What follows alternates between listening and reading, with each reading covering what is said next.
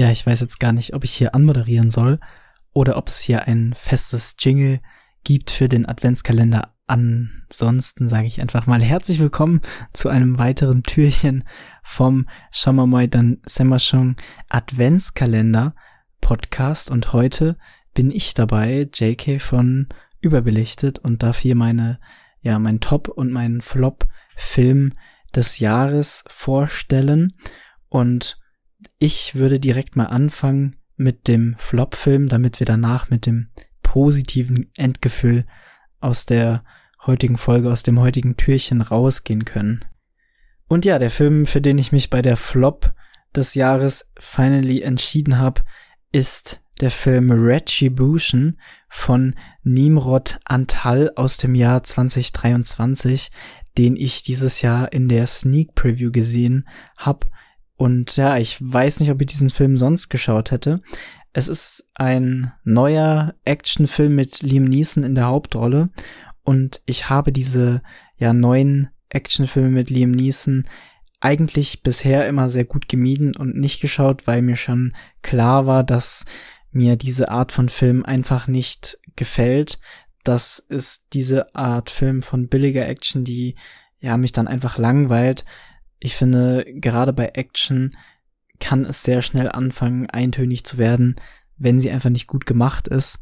Und deswegen dachte ich mir, ah, Liam Neeson ist jetzt ein Schauspieler, ist jetzt nicht mein Lieblingsschauspieler, aber ich habe eigentlich immer eine große Sympathie auch für ihn gehabt.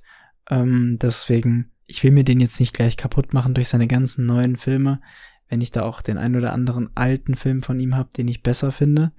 Und Jetzt ist es aber so gekommen, dass ich in der Sneak dazu gezwungen wurde, sozusagen diesen Film zu schauen.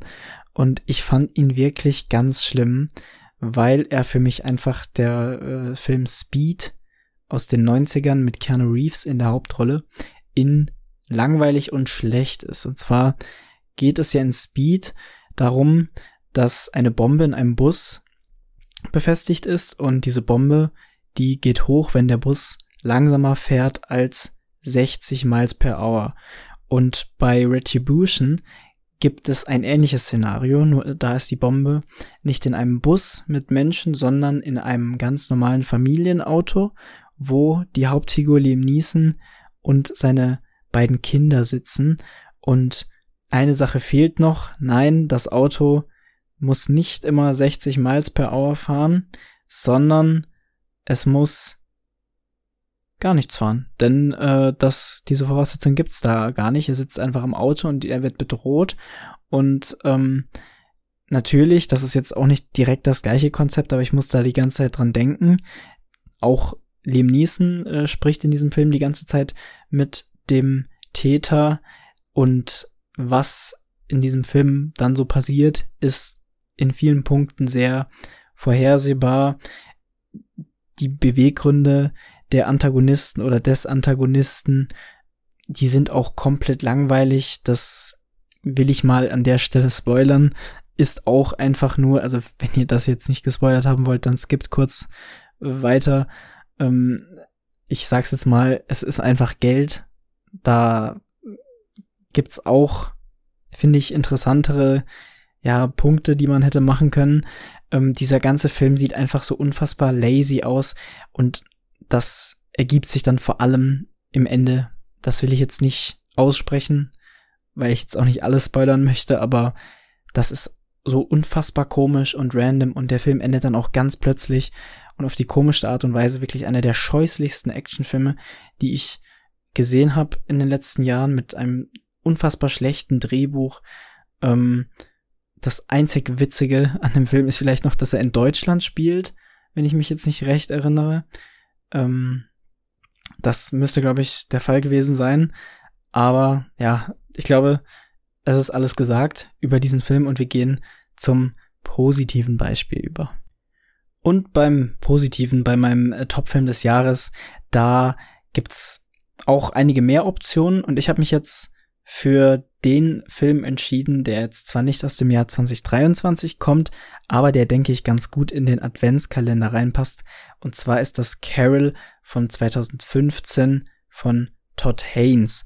Ein Film mit Kate Blanchett und Rooney Mara in der Hauptrolle. Und ich will gar nicht so viel inhaltlich vorwegnehmen.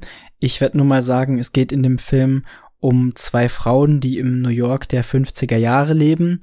Und äh, Todd Haynes beschäftigt sich in diesem Film mit ihren Leben, ihren beiden Situationen, ihren beiden sexuellen Orientierungen und ähm, ja, wie sie zur damaligen Zeit damit klarkommen. Da sollte dann ungefähr auch schon klar sein, in was für eine Richtung das Ganze geht.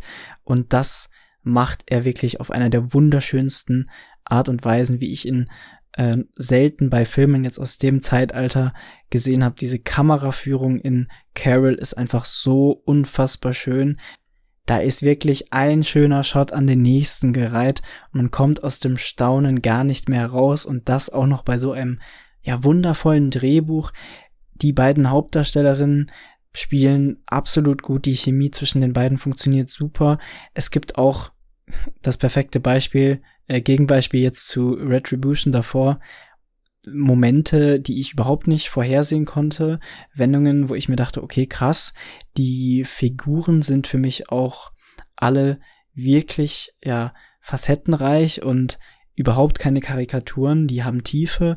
Das ist bei so einem Film auch unfassbar wichtig, finde ich, dass man da nicht irgendwelche ja Personen hat, die leicht zu durchschauen sind, sondern man kann sich da immer so Stück für Stück in die Psyche der verschiedenen Figuren reinarbeiten und auch das ist bei Carol einfach super.